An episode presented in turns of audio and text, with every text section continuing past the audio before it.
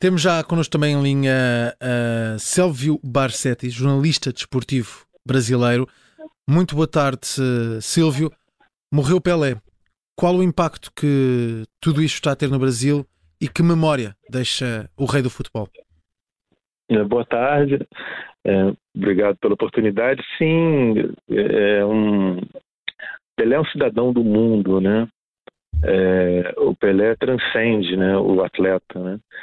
E, e a, a, é, é, é muito comum nas últimas décadas, antes mesmo do advento da internet, que o Pelé funcionasse como passaporte para os brasileiros, né? Porque a gente podia ir a qualquer lugar do planeta é, é, e mencionasse o nome Pelé ou, ou, que vestisse uma camiseta dele, ou um boné dele, ou algum adereço, isso servia para para abrir um sorriso de qualquer pessoa em qualquer parte do mundo, né? É, enfim, é, é, ele era um verdadeiro, um verdadeiro embaixador do Brasil, né?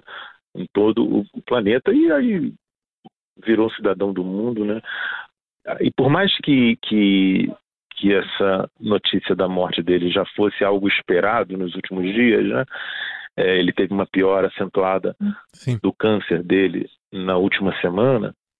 É, é, claro que tem um impacto, né? A gente, a gente sofre esse baque, né?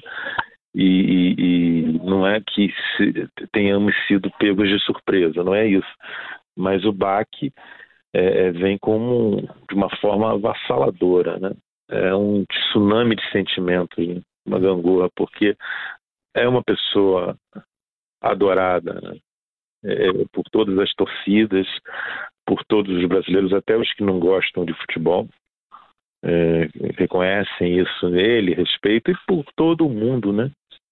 É, ele, o Pelé, vocês devem saber dessa história, né? Ele interrompeu nos anos 60 uma guerra no Zaire para jogar com, com o Santos. O, o acordo foi esse: havia uma guerra civil no, no, no, país, as guerrilhas atuando de forma intensa, e o acordo foi isso: para o Pelé jogar lá tinha que parar a guerra. Hum. E parou a guerra. e parou a guerra, enfim.